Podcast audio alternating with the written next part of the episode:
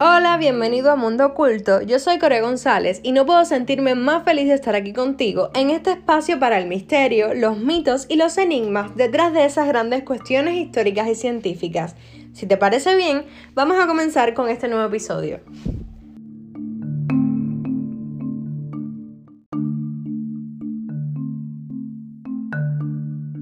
Incierto destino de Juana de Arco. ¿Quemaron realmente a la doncella de Orleans? El anuncio de la muerte de Juana de Arco en la hoguera de Rouen el 30 de mayo de 1431 causó tal horror entre sus seguidores que muchos de ellos no quisieron convencerse del hecho. ¿Tuvieron ellos la razón? Cuatro años más tarde, en 1435, una joven que dice ser Juana es reconocida por la familia y amigos de la Virgen Guerrera.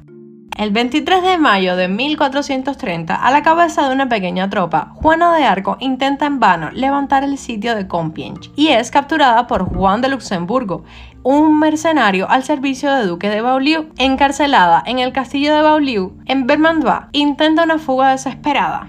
La vida de la doncella de Orleans fue toda una epopeya. Nacida en el año 1412 en una familia campesina acomodada en Domremy, Juana tiene apenas 16 años cuando en mayo de 1428 se presenta ante el capitán Roberto de Baudricot, asegurándole estar investida en una misión divina expulsar a los ingleses de Francia. Después de varios meses de vacilación, Baudricot decide enviar a Juana con el rey Carlos en Chinon. En febrero de 1429, ella convence al rey de su misión en mayo de 1429, convertida en guerrera, participa en la defensa de Orleans, en la recuperación de Jargeau, de Meun, de Beaugency y en la victoria de Patay. El 18 de julio, su historia se difunde y se convierte en la heroína del pueblo. El 17 de julio, Juan está al lado de Carlos VII en su coronación en Reims. Es el día de su triunfo. En septiembre resulta herida durante el sitio en París. Juana aún participa en algunas pequeñas operaciones, pero en mayo de 1430 es capturada por los hombres del duque de Borgoña frente a Copigne. Su proceso se abre en enero de 1431. El 30 de mayo es quemada en la hoguera, en la plaza del mercado del viejo Rouen. Se dice que Juana luchando por su vida intentó una fuga desesperada saltando desde una torre, pero es recapturada herida. El duque de Luxemburgo la vende a los ingleses quienes desean desprestigiar a la heroína que dio a la Francia la fuerza para liberarse. La Universidad de París, en manos de los ocupantes, pide que Juana sea juzgada por herética ante un tribunal de la Santa Inquisición, que constituye una corte especial con asiento en Rouen. La preside el obispo de Urbais, Pierre Cauchon, quien goza de toda la confianza del duque de Bedford. El 9 de enero de 1431 se abre el proceso en Rouen. Después de seis meses de sumario y debate, el 14 de mayo, finalmente, Juana de Arco es acusada de idólatra, invocadora de demonios, cismática y herética. Le ordenan abjurar públicamente de sus errores y a cambio, ella salvará su vida. Juana, agotada, acepta el compromiso y abjura, pero tres días después se retracta. En un rápido proceso, se le declara relapsa, se levanta la hoguera. En la mañana del 30, una mujer con la cara oculta por un velo y una mitra es conducida a la plaza de los mercados de Rouen. 800 soldados ingleses impiden que se acerquen los 10.000 espectadores. A las 9, el verdugo enciende la hoguera. Algunos minutos después, la justiciada muere. El verduro retira las antorchas para que los presentes puedan ver el cuerpo semi-calcinado. Luego enciende otra vez la hoguera. El cadáver se convierte poco a poco en cenizas. Una mujer fue quemada viva, pero nada demuestra que realmente se tratase de Juana. Se rumorea que la doncella de Orleans se escapó y que la ejecución fue solo un simulacro. Francia quiere creer que la joven aún vive. Durante el verano de 1435, una mujer vestida de soldado se presenta en Saint-Privé, en Lorena. Busca a Pedro de Lis y a Juan el Pequeño, los dos hermanos de Juana, quienes constatan con estupor que están, sin duda alguna, frente a su hermana. La sobreviviente cuenta que escapó de su prisión ruanesa y se ocultó posteriormente usando el nombre de Claudia. El relato termina por convencer a los dos hombres. Ella permanece junto a ellos como miembro de la familia. Esta situación no dura mucho. La joven atrae la atención de un señor de Lorena, Roberto de Amoises, quien la desposa en 1436. En ningún momento el esposo pone en duda la identidad de su mujer. Para él, ella es Juana de Lis, la doncella de Orleans.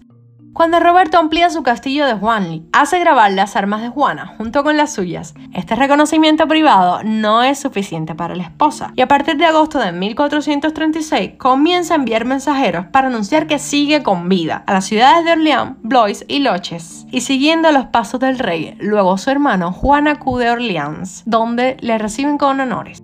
Carlos, sin embargo, se abstiene de responder a los mensajes de Juana, Cansada, la joven se dedica a la vida de familia. Después de dar a luz a dos varones, decide en 1439 volver a Orleans. Ahí es reconocida y aclamada por el pueblo. La municipalidad organiza festines en su honor e incluso le concede la asignación de 210 libras por sus servicios prestados a la época del sitio. Su amigo, de siempre fiel confidente, Gilles de Rice, viaja para verla, la reconoce sin titubear y pone sus soldados a su disposición, pero el rey no le concede ninguna audiencia. En 1440 se dirige a París y sorpresivamente, sin que ningún obstáculo o desmentido haya puesto en duda sus observaciones, la esposa de Salmeis confiesa que no es la doncella de Orleans. Vuelta a ser Claudia, cuenta su verdadera historia ante los magistrados de la capital. Aventurera vida de un caballero, cuenta haber combatido por un tiempo en el ejército pontificio. De vuelta a Francia, se le ocurrió hacerse pasar por Juana. Arrepentida, pide perdón por su impostura. Esta historia convence apenas más que la anterior.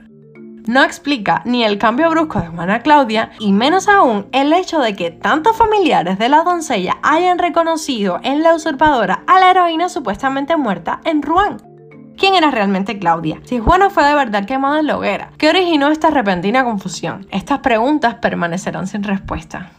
Las asignaciones a Juana de los cargos de hechicería provienen de sus propias afirmaciones. Esta decía que en 1428, cuando San Miguel y Santa Catalina se comunicaban con ella, las voces les revelaban un detalle secreto que deberá convencer a Carlos VII. De hecho, en Chinon, aunque el rey intercambia trajes con un miembro de su corte, Juana, quien no la ha visto nunca antes, los reconoce enseguida.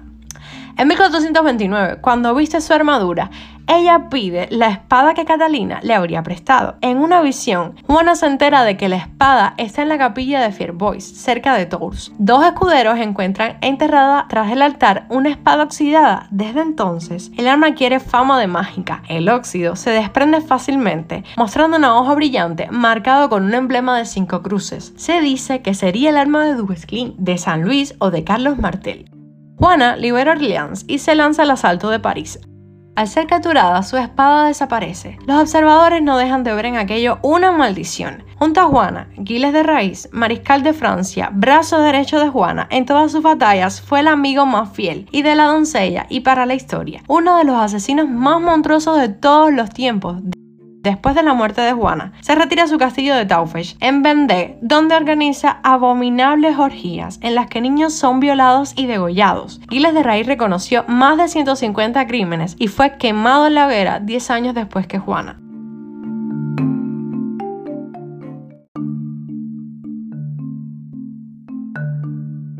Esto ha sido todo por hoy. Muchísimas gracias por haberte quedado hasta el final y recuerda que tenemos una cita cada sábado a las 8 pm y que me puedes encontrar en redes sociales como Core González TV.